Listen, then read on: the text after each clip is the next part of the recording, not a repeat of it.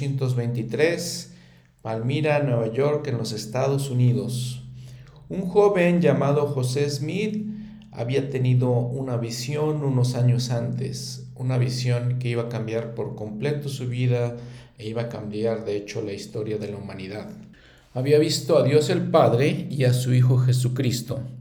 En esta noche de este 21 de septiembre, él recibió otra visita.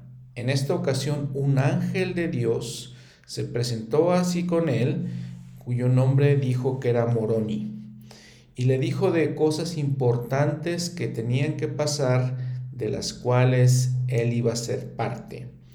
Y le platicó de ciertos escritos que él tenía que recibir. Después le mencionó escrituras del Antiguo Testamento. Como miembros de la iglesia todos conocemos esta historia. Algunas de las escrituras que el ángel Moroni le dijo a José Smith se encuentran en este último libro del Antiguo Testamento, el libro del profeta Malaquías.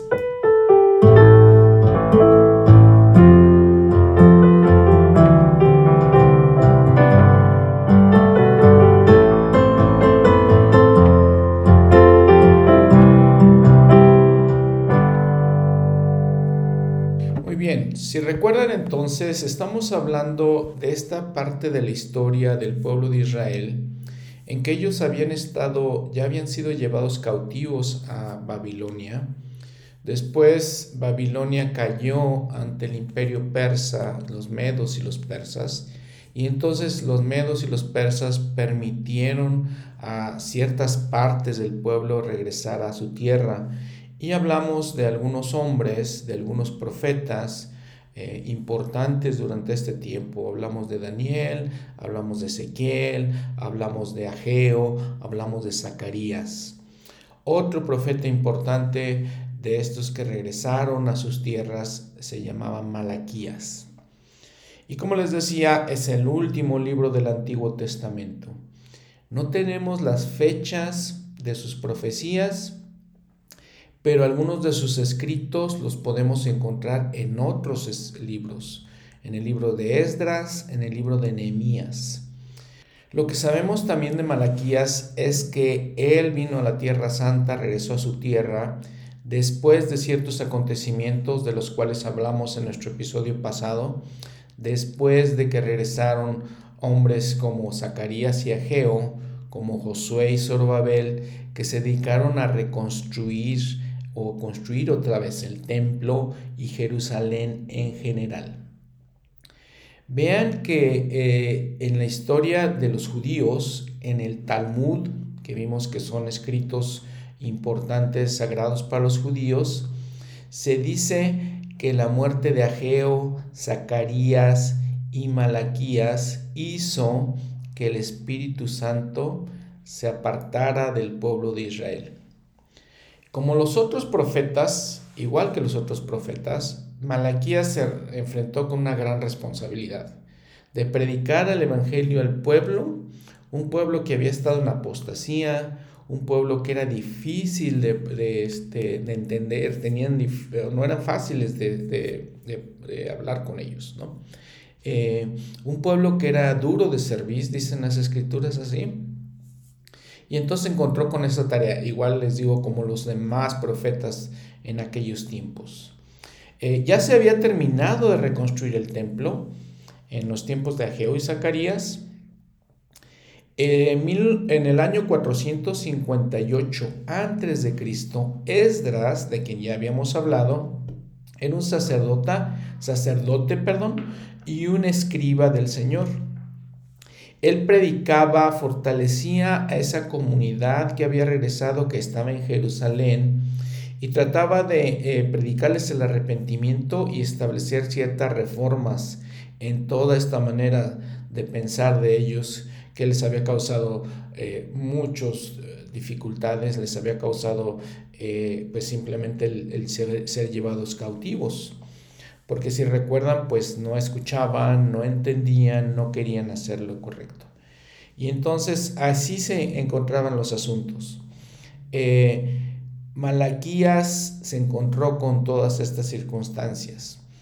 y veía él que había eh, partes de la sociedad israelita que sí querían hacer lo correcto, pero también veía como a veces las cosas que eran, eh, que enseñaban eh, y que venían del Señor, eh, se empezaban a escapar, se les empezaban otra vez a, tergiversar, se, se, empezaban otra vez a contaminar todas las enseñanzas.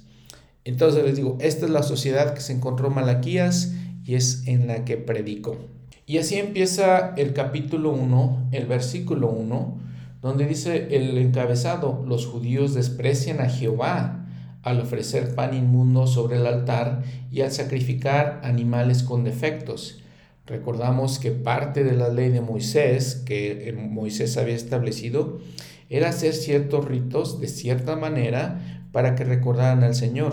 Uno de ellos era ofrecer, sacrificar animales que, fueran, que estuvieran en perfecta forma al primogénito porque simbolizaba, lo, importante es, muy importante, simbolizaban al Salvador. Entonces al sacrificar animales con defectos, los israelitas negaban, los judíos negaban esto. Y entonces dice el versículo 1, profecía de la palabra de Jehová contra Israel por medio de Malaquías. Yo os he amado, dice Jehová. Pero dijisteis, ¿en qué nos has amado? ¿No era Esaú hermano de Jacob? Dice Jehová, sin embargo, amé a Jacob y a Esaú aborrecí, y convertí sus montes en desolación y di su heredad a los chacales del desierto. ¿Qué le estaban diciendo los israelitas rebeldes al Señor? Estaban retando al Señor. Ni siquiera entendían muy bien lo que, por qué el Señor había amado a Jacob y no a Esaú. Y básicamente es que el Señor ama a los que quieren seguirlo a los que quieren este, hacer su voluntad. Y bueno, en este caso tal vez tendríamos que decir, ama más a los que quieren seguirlo, porque nos ama a todos, a todos. Pero obviamente sus eh, cosas y sus bendiciones, que, las bendiciones que vienen de Él, sus tiernas misericordias, pues se van a notar más en aquellos que lo siguen. Y entonces eso fue lo que pasó con Esaú y Jacob, pero los israelitas no entendían eso. Los judíos no entendían eso. Muy bien. Recuerden que entonces al hablar de israelitas básicamente estamos hablando de la tribu de Judá, con algunas excepciones, ¿verdad? Pero entonces desde ese momento en adelante estamos hablando de los judíos, básicamente. Ahora, recordemos, también que pues 70 años estuvieron ellos cautivos en Babilonia. En esos 70 años otros pueblos poblaron esa tierra, otras gentes llegaron a esa tierra y algunos judíos eh, que estaban regresando pues se mezclaron con esos otros pueblos y recuerdan que hablamos de los eh, samaritanos.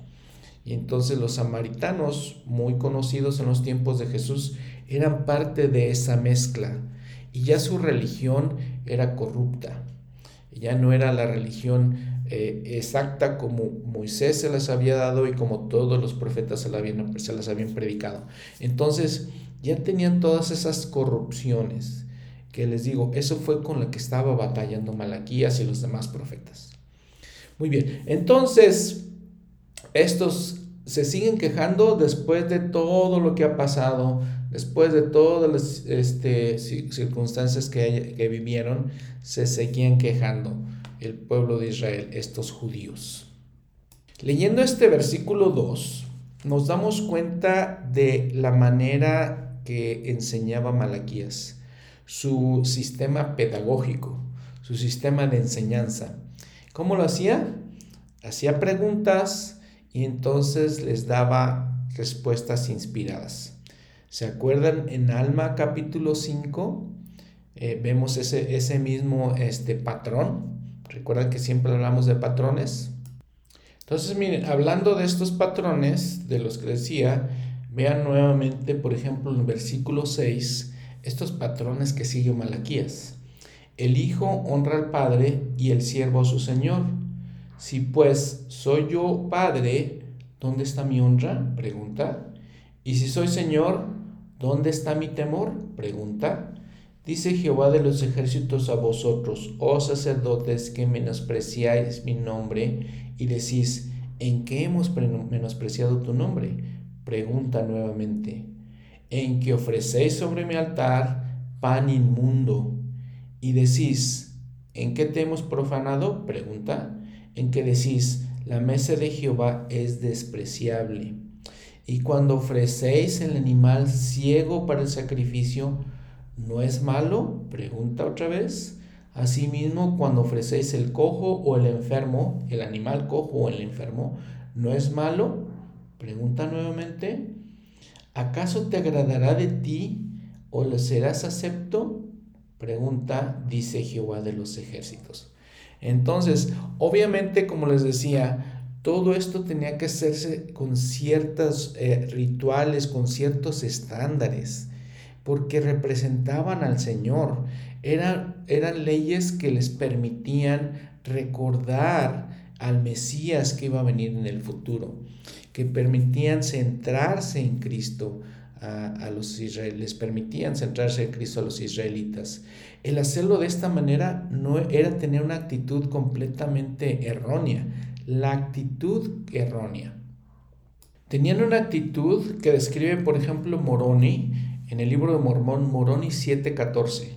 Tenían esto, decían, tened cuidado, pues, amados hermanos míos, de que no juzguéis que lo que es malo sea de Dios, ni que lo que es bueno y de Dios sea del diablo.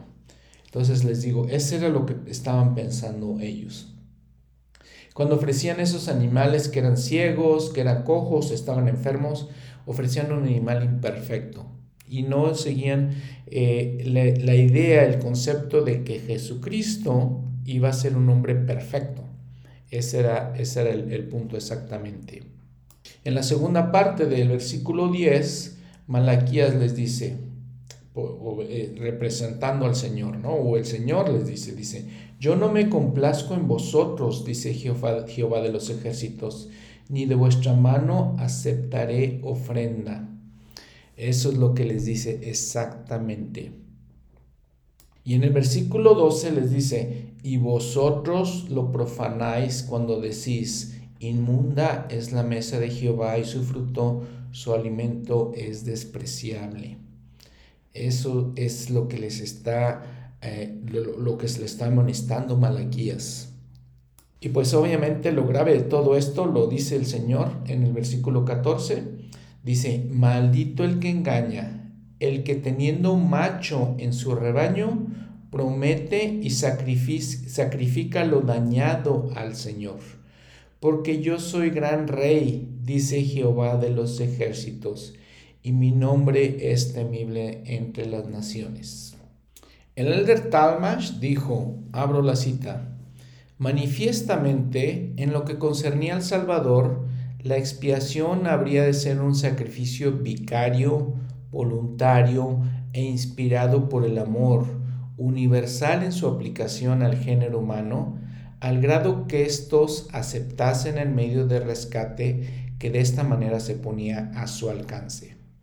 Para tal misión, Solamente uno en quien no hubiese pecado podía reunir las cualidades necesarias.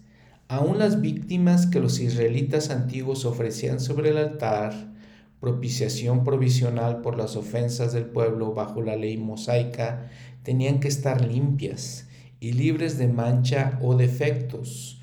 De no ser así, eran inaceptables y constituía un sacrilegio el intentar ofrecerlas.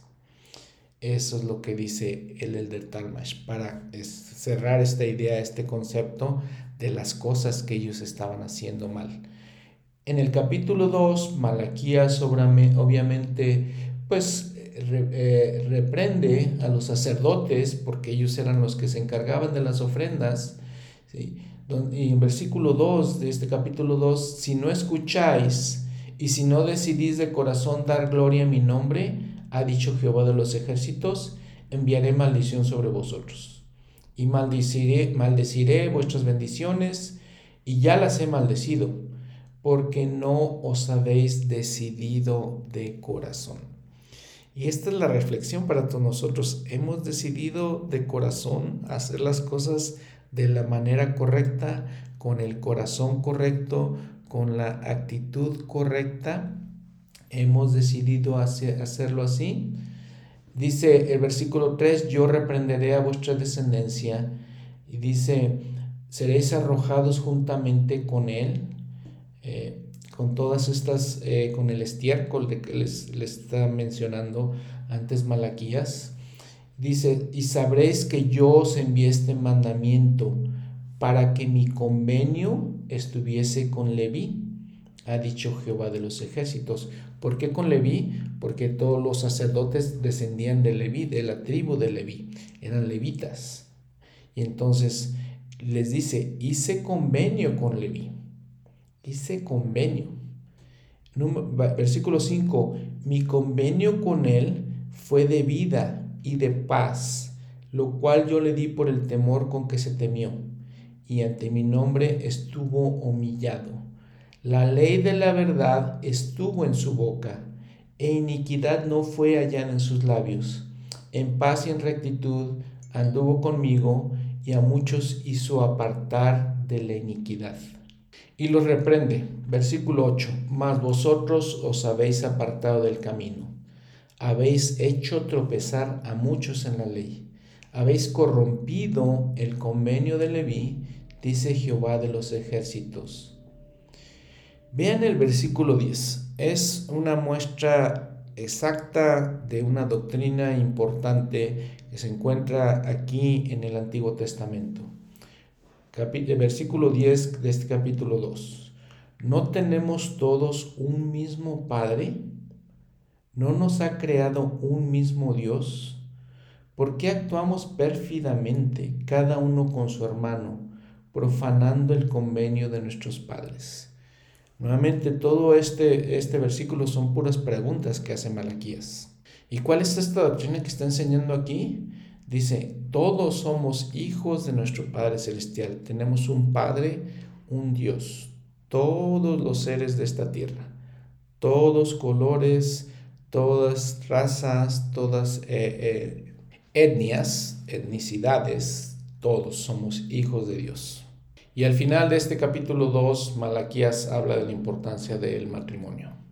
Y los reprende nuevamente a los judíos porque seguían sucediendo estas cosas que les comentaba, que se casaban con eh, esposos y esposas que no, no, eran parte del convenio. Y el problema con eso que les he mencionado anteriormente no era básicamente con quién se casaban, sino que estos esposos y estas esposas los corrompían y los hacían adorar dioses falsos.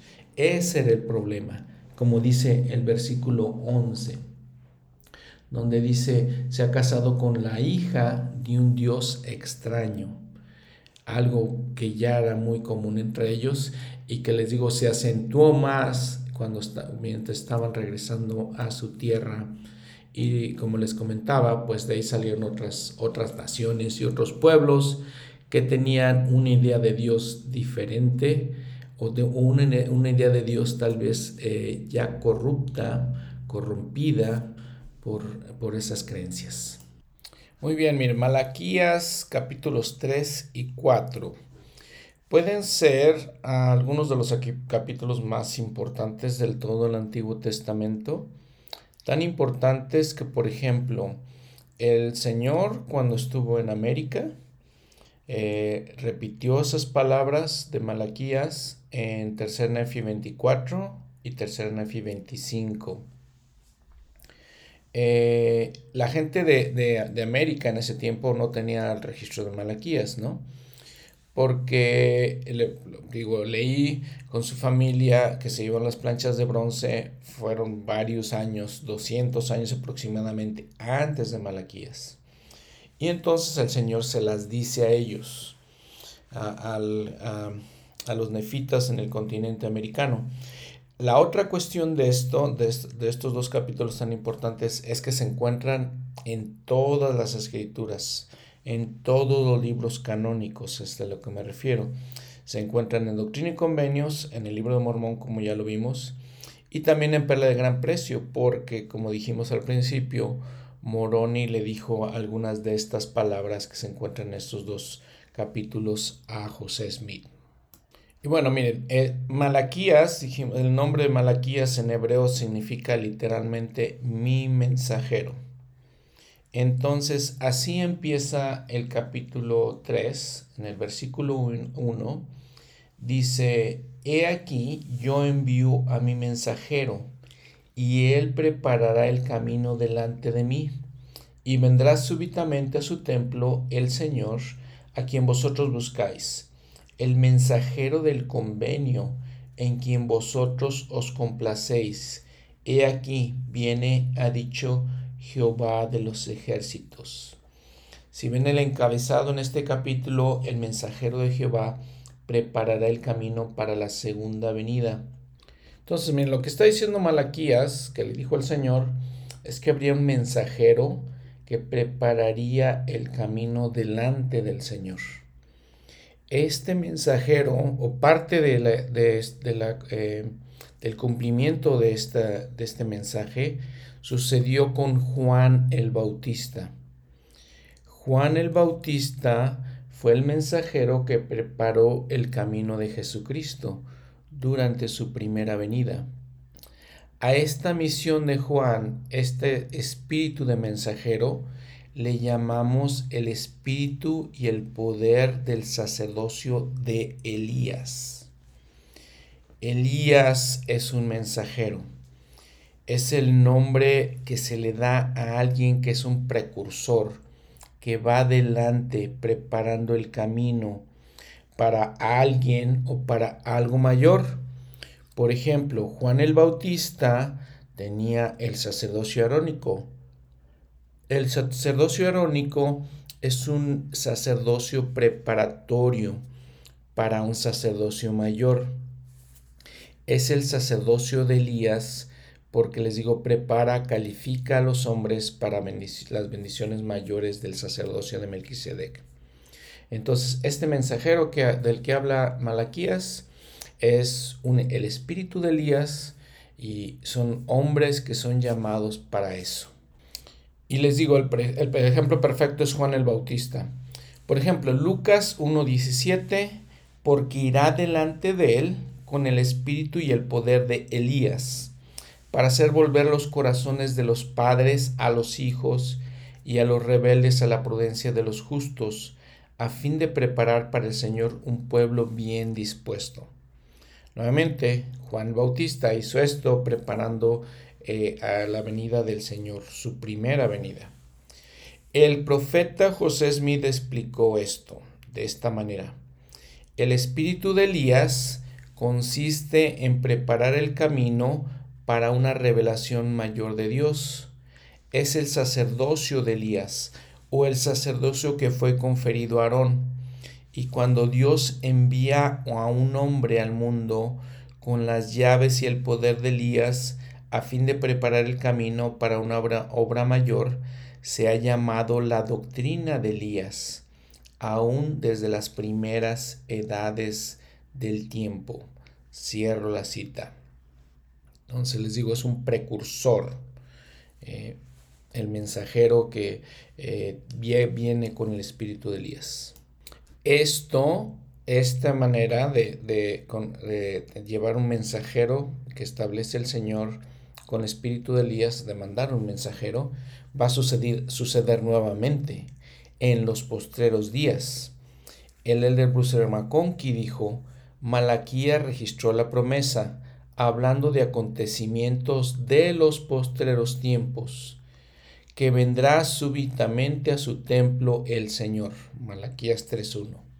Ciertamente el Todopoderoso no tiene limitado el número de apariciones y de veces que tenga que volver a la tierra para cumplir las escrituras, iniciar la dispensación final y consumar su gran obra de los últimos días. Cierro la cita.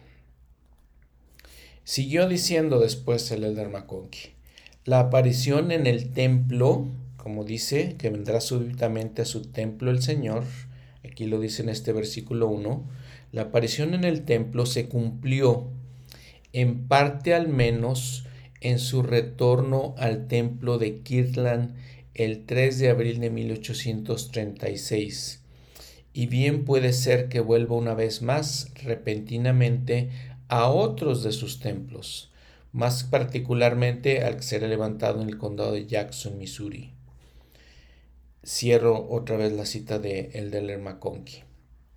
Entonces, vino Elías eh, a traer llaves eh, eh, en, su visita al templo de Kirtland en 1836. Luego sigue diciendo ahora el versículo 2. ¿Y quién podrá soportar el día de su venida? ¿O quién podrá estar cuando Él se manifieste? Porque Él es como fuego purificador y como jabón de lavadores, y se sentará para refinar y purificar la plata, porque purificará a los hijos de Leví, los refinará como a oro y como a plata, y ofrecerán a Jehová ofrenda en justicia. El profeta José Smith en Doctrina y Convenio 128-24 dice, He aquí está a punto de llegar el gran día del Señor, ¿y quién podrá soportar el día de su venida? ¿O quién podrá estar en pie cuando Él se manifieste? Porque es como fuego purificador y como jabón de lavadores, y se sentará como afinador y limpiador de la plata, porque purificará a los hijos de Leví los depurará como a oro y como a plata para que presenten al Señor una ofrenda en rectitud. Ofrezcamos, pues, como iglesia y como pueblo y como santos de los últimos días, una ofrenda al Señor en rectitud. Y presentemos en su santo templo, cuando quede terminado, un libro que contenga el registro de nuestros muertos el cual sea digno de toda aceptación. El presidente Joseph Fielding Smith dijo de esta, de esta revelación que, de la que dice Malaquías, cuando Cristo venga la segunda vez, será en las nubes del cielo, y será el día de la de venganza contra los impíos, cuando aquellos que hayan amado la maldad y hayan sido culpables de transgresión y rebelión contra las leyes de Dios serán destruidos. Durante todo el ministerio de Cristo reinó la maldad y pareció prevalecer. Pero cuando Él venga en las nubes de gloria, como se declara en este mensaje de Malaquías al mundo, y que Moroni dijo que estaba próximo, entonces será cuando Cristo aparecerá como el afinador y purificador tanto del hombre como de la bestia, todo y todo cuanto corresponda a esta tierra, porque la tierra misma pasará por un cambio y recibirá su gloria paradisiaca anterior. Ahora vean al final de este versículo 3, ¿no? Dice, y ofrecerán a Jehová ofrenda en justicia. El profeta José Smith también dijo, Generalmente se supone que los sacrificios fueron enteramente quitados cuando se ofreció el gran sacrificio, es decir, el sacrificio del Señor Jesús, y que en lo futuro no habrá necesidad de la ordenanza del holocausto, mas los que afirman esto indudablemente no se han informado de los deberes, privilegios, autoridad del sacerdocio, ni de los profetas. El ofrecer sacrificio siempre se ha relacionado con el sacerdocio y constituye parte de sus deberes. Los holocaustos principiaron con el sacerdocio y seguirán hasta después de la venida de Cristo, de generación en generación.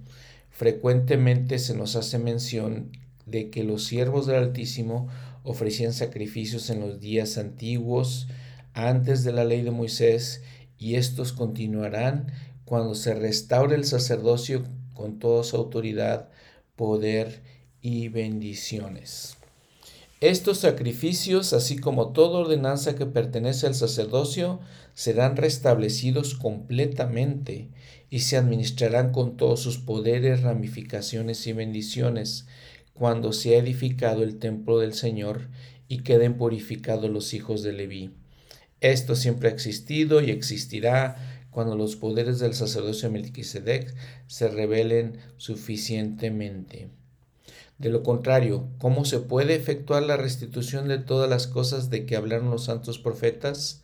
No se debe entender que de nuevo se establecerá la ley de Moisés, con todos sus ritos y variedades de ceremonias, y variedades de ceremonias. Los profetas jamás han declarado esto, pero han de continuar las cosas que existieron antes de los días de Moisés, a saber, los holocaustos. Cierro la cita. Miren, y continúan las enseñanzas de Malaquías, las doctrinas que nos da, y entonces en los, en los versículos del 5 básicamente hasta el 12, puede ser que sea uno de los más grandes discursos en cuanto a los diezmos y ofrendas. Dice versículo 5, y me acercaré a vosotros para juicio, y seré testigo veloz contra los hechiceros y contra los adultos y contra los que juran falsamente. Y les sigue diciendo el Señor otros pecados que, que habían cometido. El versículo 6, porque yo soy Jehová y no cambio. Por esto vosotros, hijos de Jacob, no habéis sido consumidos. Desde los días de vuestros padres os habéis apartado de mis estatutos y no los habéis guardado. Volveos a mí, Nuevamente la palabra volveos, que en hebreo es arrepentirse. Volveos a mí, y yo me volveré a vosotros, ha dicho Jehová de los ejércitos. Pero dijisteis, ¿en qué hemos de volvernos? Versículo 8. ¿Robará el hombre a Dios? Pues vosotros me habéis robado. Y dijisteis, ¿en qué te hemos robado? En vuestros diezmos y ofrendas. Malditos sois con maldición, porque vosotros la nación toda me habéis robado. Traedlo todos los diezmos al alfolí, y haya alimento en mi casa. Y probadme ahora en esto, dice Jehová de los ejércitos, si no os abriré las ventanas de los cielos, y derramaré sobre vosotros bendición hasta que sobreabunde. Reprenderé también por vosotros al devorador, y no os destruirá el fruto de la tierra, ni vuestra vida en el campo será estéril, dice Jehová de los ejércitos, y todas las naciones os llamarán bienaventurados, porque seréis tierra deseable, dice Jehová de los ejércitos. Y bueno, sabemos que esta es una de las escrituras que más eh, conocemos como miembros de la iglesia. Eh, una de las escrituras que, que citamos mucho en relación con los diezmos. Y miren, eh, a veces pensamos que esta escritura dice que si pagamos los diezmos, pues abundarán las bendiciones, ¿no? Dice, abriré las ventanas de los cielos, derramaré sobre vosotros bendición hasta que sobreabunde. Y a veces pensamos que, este, que si pagamos los diezmos, pues vamos a estar vamos a tener abundancia de dinero, tal vez de riquezas, de posesiones materiales. Un hermano de la iglesia dijo, tal vez estamos malentendiendo estas palabras de Malaquías, porque pensamos que, si, que les digo, hacemos, pagamos los diezmos y van, vamos a estar llenos de riquezas y, de bendiciones materiales. Eh, la, la promesa tal vez es que al recibir bendiciones hasta que sobreabunden, estas bendiciones puede, pueden ser este, bendiciones de amor, puede ser que tengamos paz, puede ser que estemos llenos de eh, familiares alrededor de nosotros, gente buena que nos quiere, que, que nos ama, puede ser las bendiciones de protección del Señor hasta que sobreabunden y no necesariamente estamos pensando que van a ser, vamos a tener una casa lujosa, con muchas cosas eh, lujosas en la casa. El este hermano dice, tal vez si pensamos de esa manera, a lo mejor estamos pensando en ese, en el edificio grande y espacioso, en el sueño de ley, tal vez estamos pensando de esa manera, en lugar de estar pensando que tal vez las ventanas de los cielos se abren, por ejemplo, para que recibamos revelación, que recibamos conocimiento que viene directamente de nuestro Padre Celestial y de su Hijo Jesucristo hacia nosotros. Tal vez eh, podemos pensar que esas son las grandes bendiciones. Todas estas cosas, paz, tranquilidad, amor, eh, el amor de Dios principalmente. El amor de Dios principalmente. Entonces, tal vez debemos entender esta escritura de esta manera. El elder Legrand Richards dijo, abro la cita, además de entregarnos a nosotros mismos y de dar nuestro servicio, el Señor nos ha pedido que demos de nuestros medios y de nuestro sostén. En la iglesia tenemos hombres que dan su tiempo, y mujeres debemos decir, ¿no? Van donde se les pide que vayan a predicar y realizan tareas cívicas, pero les es difícil realizar la pequeña tarea que solamente ven en secreto ellos mismos y Dios y sus oficiales presidentes. Se nos pide que contribuyamos con nuestros diezmos y ofrendas, no solamente porque la iglesia necesita dinero para ser establecida, sino porque antes de que hubiera una organización de la iglesia, Dios introdujo el principio del sacrificio, a fin de que sus siervos y sus hijos pudieran ser probados, para que trajeran lo mejor de sus cosechas y sus rebaños. Y, como la iglesia no necesitaba estas cosas y no había pobres para alimentar, las mismas eran quemadas sobre el altar del sacrificio. Pero el hecho de dar santificaba las almas de los que las daban. Dice, sigue diciendo el elder Legrand Richards, el profeta Malaquías declaró que en los últimos días el Señor enviaría su mensajero para preparar el camino delante de él. E invitó a Israel, y yo interpreto eso como queriendo significar Israel moderno, a retornar a él, prometiéndole, prometiendo que él se volvería su pueblo. Y éste le preguntó, ¿en qué hemos de volvernos? Y les dijo, en vuestros diezmos y ofrendas, porque vosotros la nación toda me habéis robado. Traed todos los diezmos al alfolí y haya alimento en mi casa. Y deseo deciros, hermanos y hermanas, que necesitamos los diezmos de los santos a fin de que el reino vaya adelante, pues será establecido tan rápidamente como la fe de estos eh, pueda establecerlo. Y esta obra se demora cuando hay falta de fe. Cierro la cita. Bueno, miren, en los versículos 13 al 15, dice el Señor, ¿no? Eh, vuestras palabras contra mí han sido duras, dice Jehová, y dijisteis que hemos hablado contra ti. Habéis, habéis dicho, por demás es servir a Dios. ¿Y qué aprovecha que guardemos su ley y que andemos afligidos delante de Jehová de los ejércitos. Decimos pues ahora, bienaventurados los soberbios, si los que hacen mal son prosperados, si tientan a Dios y se escapan. Y bueno, en esto es algo muy natural de nosotros como seres humanos pensar eso, pensar exactamente eso. Ven una cita del presidente Kimball. Dice, una es una historia verdadera. Abro la cita. Hace algún tiempo platiqué con una hermana que me decía, ¿por qué es, hermano Kimball, eh, que aquellos que menos contribuyen a la edificación del reino de Dios parecen prosperar más que nadie? Nosotros tenemos un auto Ford, pero nuestros vecinos tienen un Cadillac. Nosotros observamos el día de reposo y asistimos a nuestras reuniones. Ellos juegan al golf, se van de casa, de pesca y se divierten.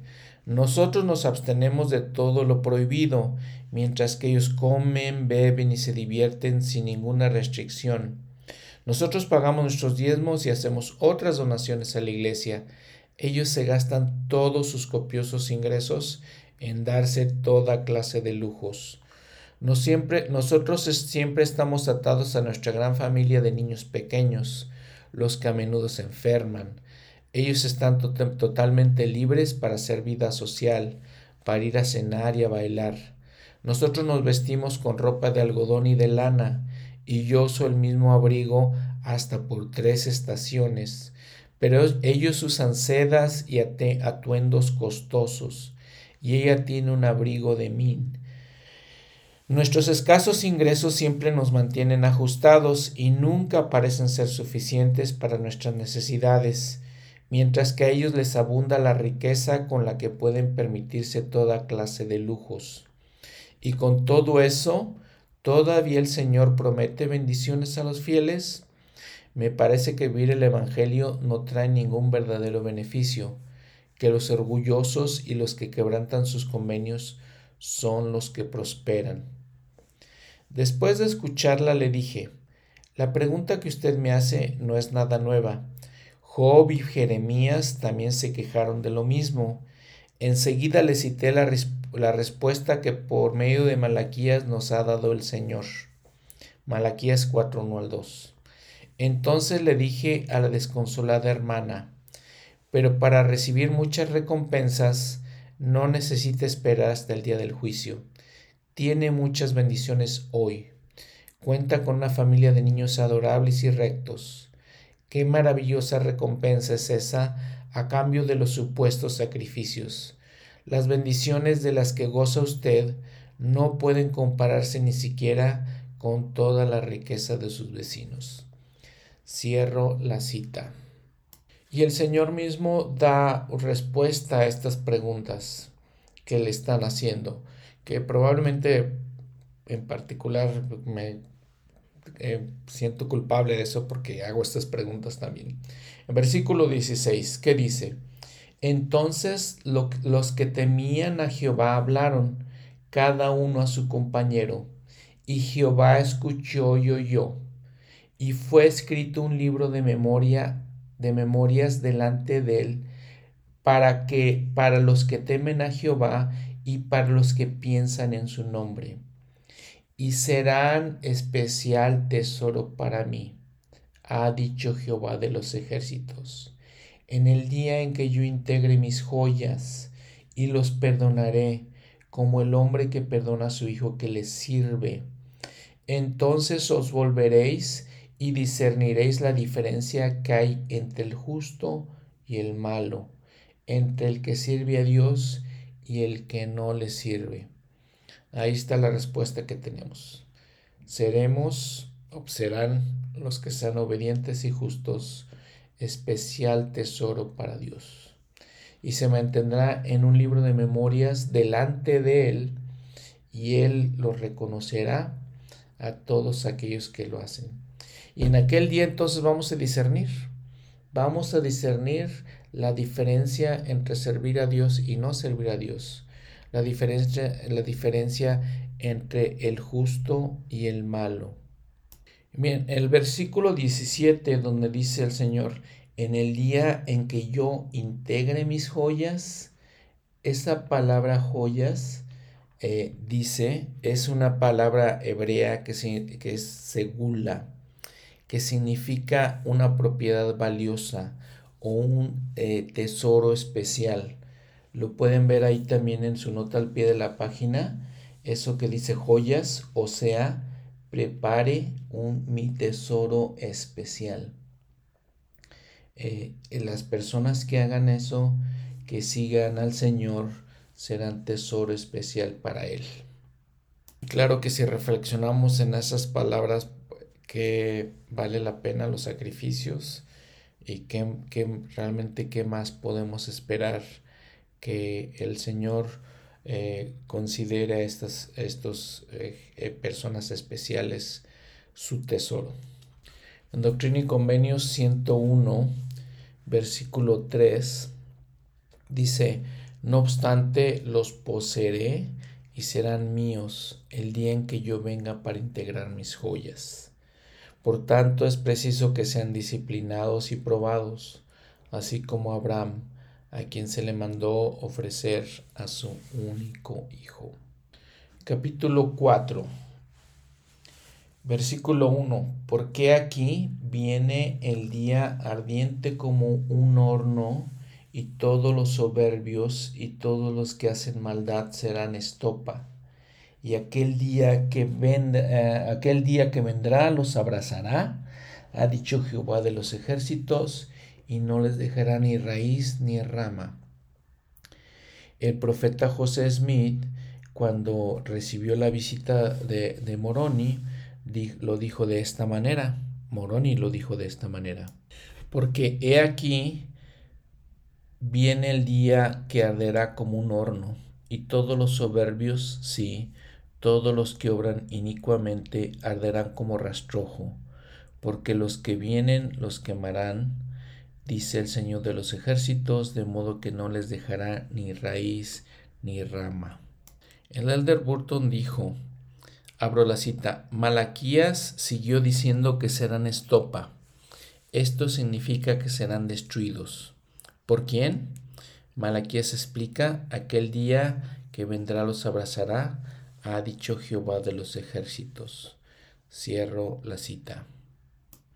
Y bueno, miren los últimos dos versículos del el Antiguo Testamento, que son versículos que les, ya les comenté que están en todas las escrituras, que dijo nuestro Señor aquí en América y le dijo también Moroni al profeta José Smith. Y son de los versículos que conocemos mucho como iglesia y son versículos muy especiales. He aquí, yo os envío a Elías el profeta, antes que venga el día de Jehová, grande y terrible. Él hará volver el corazón de los padres hacia los hijos y el corazón de los hijos hacia los padres, no sea que yo venga y hiera la tierra con maldición. El profeta José Smith dijo en la historia del profeta, en versículo 39, le expresó, Moroni se lo expresó de esta manera, y él plantará en el corazón de los hijos las promesas hechas a los padres, y el corazón de los hijos se volverá hacia sus padres. De no ser así, toda la tierra sería totalmente asolada a su venida. El presidente Joseph Fielding Smith dijo lo siguiente, ¿cuál es la promesa hecha a nuestros padres que se cumpliría en los postreros días, volviendo el corazón de los hijos a sus padres? Fue la promesa del Señor hecha mediante Enoch, Isaías y los profetas a las naciones de la tierra, de que vendría el día en el cual los muertos serán redimidos. La conversión del corazón de los hijos se cumple en la realización de la obra vicaria del templo y en la preparación de sus genealogías. ¿Cuándo es esta, se cumplió esta promesa de que vendría Elías el profeta? Elías el profeta es otro profeta diferente a Elías solamente. Eh, dice, el profeta Elías o Elías el profeta vino a José Smith y a Oliverio Caudry en cumplimiento de la promesa del Señor, tal como aparece en Malaquías. Su primera visita fue el 3 de abril de 1836 en el templo de Kirtland. Las llaves del sacerdocio que trajo Elías consistieron en los poderes para sellar dados al sacerdocio de Melquisedec, siendo estas llaves el medio por el cual lo que es atado y sellado en la tierra también lo es en los cielos. Vamos a ver Doctrina y Convenio 110 del 13 al 16, donde dice también estas cosas. Y donde nos habla específicamente de esta visión que tuvieron el profeta José Smith y Oliver Cowdery en el templo de Kirtland cuando este, acababa de eh, construir el templo y entonces tienen estas visiones.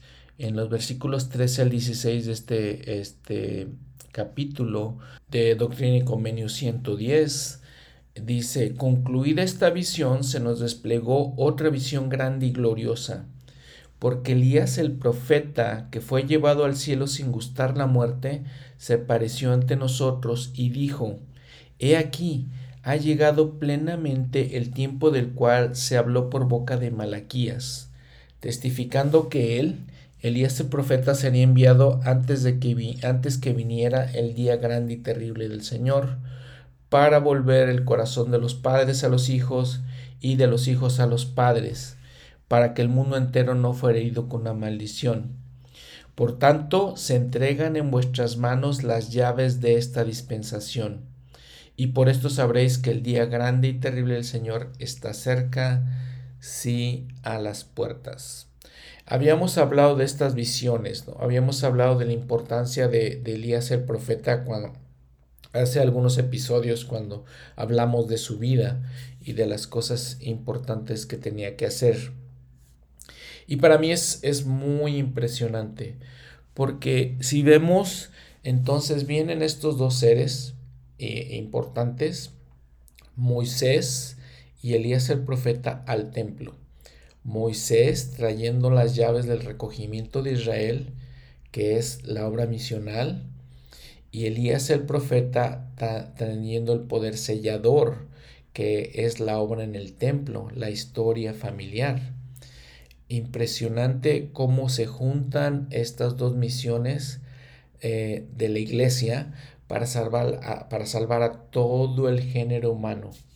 Y habíamos hablado en ese momento, cuando hablamos de la vida de Elías el profeta, que es exactamente en una visión y lo mismo que pasó en el monte la transfiguración, donde el Señor Jesucristo llevó a Pedro, Santiago y Juan a ese monte y ahí vieron a estos dos hombres. Eh, y entonces eh, probablemente les dieron las llaves también, ¿no? José Smith dijo, la palabra convertir hace, eh, volver, hacer volver, que se lee, lee aquí, debería ser traducida por ligar o sellar. Pero, ¿cuál es la finalidad de esta importante misión o cómo se va a cumplir? Las llaves se deben entregar, el espíritu de Elías ha de venir, se tendrá que establecer el Evangelio, los santos de Dios han de ser reunidos. Sión edificada y los santos deben venir como salvadores sobre el monte de Sión. Cierro la cita. Y miren, hablando de esta visita de Elías, eh, es tan importante que los judíos en la actualidad todavía tienen la tradición de estarlo esperando. Cuando se reúnen para su cena de, de Pascua, tienen un lugar preparado esperando, una silla esperando para que ahí venga el profeta Elías y se siente con ellos a cenar esta cena de Pascua. Y también, o también salen afuera de sus puertas para ver si va a venir el profeta Elías. Tan importante es eso que, que sostienen, mantienen estas tradiciones. Y también en todo esto hay que enfatizar mucho lo que dice el profeta José Smith. Dice que esa palabra de hacer volver el corazón de los padres eh, o de los hijos a los padres o de los padres a los hijos se debería traducir como ligar o sellar. Es el poder sellador el que vino a traer el sacerdocio con el poder sellador. Y cuando hablamos de todas estas doctrinas, recordamos lo que dijo Pedro en el libro de Hechos. Pedro ya siendo el apóstol principal y saliendo a predicar el Evangelio, hablando de Jesucristo, dice en Hechos 3, versículo 20, y él envíe, envíe a Jesucristo, que os fue antes anunciado, a quien de cierto es menester que el cielo reciba hasta los tiempos de la restauración de todas las cosas, de que habló Dios por boca de sus santos profetas que han sido desde tiempos antiguos. Todas, estas doctrinas son la restauración de todas las cosas. Y pues sí, muchas cosas que aprender en este libro de Malaquías, muchas cosas que aprender. Aprendimos, por ejemplo, en el capítulo 1, eh, que Dios nos ama, donde dice, yo os he amado, dice Jehová. Aprendimos también, como siempre hemos aprendido en todos estos libros, de pues, los pecados que hacían el pueblo de Israel, que tendríamos que aplicar nosotros mismos, ¿sabes? Pienso, y no estaré haciendo lo mismo que ellos. Mm, eh, eh, reviso mi vida, reflexiono sobre mi vida y pienso, no estaré haciendo lo mismo que ellos. Por ejemplo, cuando dice que ofrecían animales en sacrificio, que no eran animales perfectos.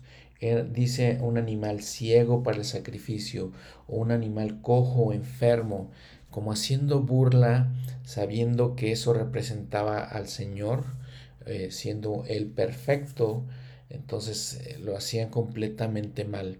En esto podemos decir que lo que hacían es que daban a los animales que les sobraban. Entonces no le daban lo mejor de los animales.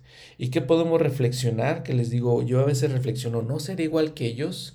¿No le doy al Señor las cosas que me sobran? El tiempo que me sobra, eh, si es que tengo tiempo, y no le doy lo mejor de lo que tengo, lo mejor de mis talentos y mis capacidades al Señor. Le doy lo que, lo que sobre, les digo, si, si es el tiempo que me sobra y si puedo y si uso eh, mis capacidades y talentos cuando puedo. Entonces, probablemente somos como estos israelitas que hacían estas cosas. Y les digo, tantas cosas que podemos aprender de todo esto, de todo este, este último libro. vemos, por ejemplo, que al final de, del libro, estos dos últimos versículos que leímos en Malaquías 4, 5 y 6, que nos hablan de la obra del templo, de la historia familiar. Y entonces podemos eh, ver que habla de las familias. Los últimos dos versículos del Antiguo Testamento hablan exactamente de las familias. Y hablan de que nos vamos a unir eh, nosotros a nuestros padres y nuestros padres a nosotros, de tal manera que la historia de la humanidad, la historia de todos nosotros se basa en un principio base, fundamental del plan de salvación, las familias. Interesante es pensar, eh, decían en, en Central del Libro de Mormón, pensar que la Biblia empieza con Adán y Eva y su familia, y la Biblia en el Antiguo Testamento termina con historia familiar. Y les digo, cuando dice el Señor que si no hacemos eso de unirnos a nuestros padres, volvernos a nuestros padres y que ellos se vuelvan a nosotros, la, eh, dice que eh, va a herir la tierra con una maldición. Claro, porque el propósito de esta tierra es que todos vengamos a esta tierra y tengamos familias y seamos una familia. Todos nosotros, desde Adán hasta el último ser que nazca en esta tierra, todos habla de familias. Y pues es impresionante saber que así termina el Antiguo Testamento. Pues son aproximadamente 400 años antes de Jesucristo, del nacimiento de Jesucristo. Hay un e, episodio especial eh, que voy a presentar la siguiente semana de qué es lo que pasa, cuál, es el, mundo del Nuevo Testamento eh, antes de Jesucristo y cuando llega Jesucristo, a qué mundo llega. Entonces es un episodio especial en su manual Ven, sígueme eh, el, tema que sigue pues es la Navidad, el nacimiento de Jesucristo. Eh, eso lo vamos a hablar en el, con el Nuevo Testamento. Lo vamos a ver. Eh, les agradezco mucho todo este tiempo, todo este año 2022 en el cual pudimos, ah, creo que para mí, aprender muchas cosas, poder entender todos los principios del Evangelio, eh, y les digo, como siempre les he comentado, impresionante es ver que todos estos principios que aprendemos en la iglesia están ahí en el Antiguo Testamento. Los convenios que hace el Señor. Todo, ¿Cuántas veces no habla de convenios el Señor? Todo el Antiguo Testamento está lleno de esta palabra convenio. Todo el Antiguo Testamento está hablando de la importancia de los profetas. Todo el Antiguo Testamento está hablando de Jesucristo como la piedra angular eh, de, todo este plan de salvación por el que estamos aquí.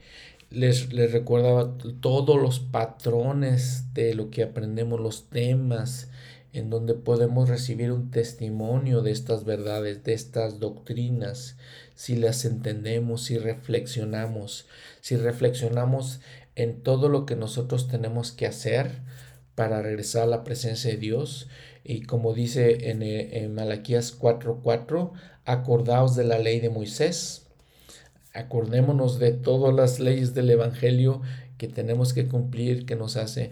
Y, una cosa muy importante para mí de todo este Antiguo Testamento es que a veces tenemos esa idea incorrecta de que el Antiguo Testamento nos habla de un Dios vengativo y nos habla de que nos va a destruir y el grande y terrible día del Señor. Sin embargo, no es realmente así, no para nada. Vean todo lo que les dice. Si les dice arrepiéntanse y después les dice, los voy a amar, ¿sí? Los voy a amar como, como, como leímos, y los voy a perdonar. Eh, nada más vuélvanse a mí, nada más cambien y vuélvanse, y entonces los voy a perdonar. Y, vemos toda la paciencia que tiene el Señor y todos sus atributos.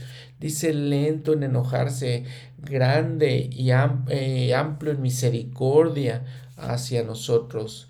Entonces, esas son las cosas que realmente tenemos que ver en lugar de concentrarnos en ciertas cosas que, como les he dicho, no entendemos, pero podemos entender los atributos de Dios. En este Antiguo Testamento podemos atrever todos los, podemos aprender todos los atributos de Dios, como les, les acabo de mencionar en, aquí en Malaquías, ¿no? Donde dice, eh, yo los amo, donde dice, os he amado, dice Jehová, os he amado. Y, entonces es pleno en misericordia es el Señor hacia nosotros. Es un tema muy importante que para mí en, el Antiguo Testamento y, vemos todas las eh, experiencias que, que, todos estos grandes mujeres y todos estos grandes hombres eh, eh, pasaron y vemos la realidad de sus vidas que tenían que enfrentar aunque era un, tiempo completamente diferente de nosotros, una, una cultura completamente diferente a la de nosotros, vemos cómo pues sufrían básicamente lo mismo que nosotros, las mismas adversidades, la misma oposición, los mismos problemas y, y ojalá que podamos reflexionar sobre todas estas cosas, podamos aprender de todas sus vidas, de todos estos hombres y mujeres, de todo lo que pasaron y cómo ellos pudieron eh, sobreponerse a la adversidad, ¿no? Y aprender de todas, de todas estas cosas. Y todos estos grandes, les digo, e, les digo Eva, Adán, el pueblo de Israel, hablamos de mujeres impresionantes como Ana, Rebeca, Raquel, todas estas mujeres impresionantes, ¿no? Que, que hicieron tantas, tantas cosas eh, tan especiales. Hablamos de Esther, eh, hablamos de Job, por ejemplo, hablamos de Jeremías, hablamos de Isaías, hablamos de, pues también de ejemplos que no, fueron, no son muy correctos como el rey David, pero hablamos del ejemplo tan especial de, de José, eh, hijo de Jacob, y hablamos pues también de Efraín, hablamos de Manasés, hablamos de todos los profetas que predicaron eh, todas estas cosas, lo especial que eran las profecías de Isaías, los mensajes de Isaías tan especiales, de eh, Habacuc, me impresionó Habacuc, Ageo, Sofonías, que aunque pequeños libros tienen unos mensajes tan especiales, tan, tan, tan, tan importantes. Y este, hablamos todas las grandes visiones de Daniel, hablamos de Zacarías, también sus grandes visiones. Eh, desde luego es esencial eh, recordar el templo. El templo, lo importante que era la vida religiosa del pueblo de Israel y el templo, que era central a esa vida religiosa y cómo sus establecían sus habitaciones, sus viviendas alrededor del templo, mirando hacia el templo. Y recuerden también cuando regresan del de cautiverio, como el Señor les urge que antes de construir hasta sus casas, construyan el templo, reconstruyan el templo. Y entonces dando, dándonos a entender la importancia que tenía el templo en sus vidas. Todos estos mensajes tan inspiradores. Ojalá que eh, haya sido una experiencia reconfortante, este, inspiradora, para ustedes como lo, lo ha sido para mí y una experiencia que nos pueda abrir la mente y abrir eh, nuestro espíritu para y que hayan eh, como yo espero que hayan sentido el espíritu de Dios que viene en todas estas escrituras.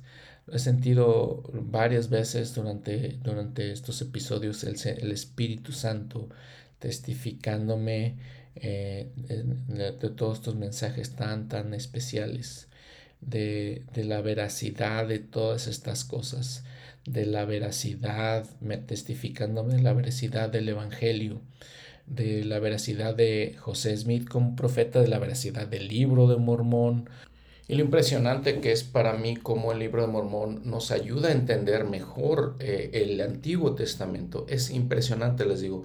Viene a mi mente todas estas, fluyen estas ideas eh, sintiendo este espíritu del que les estoy hablando.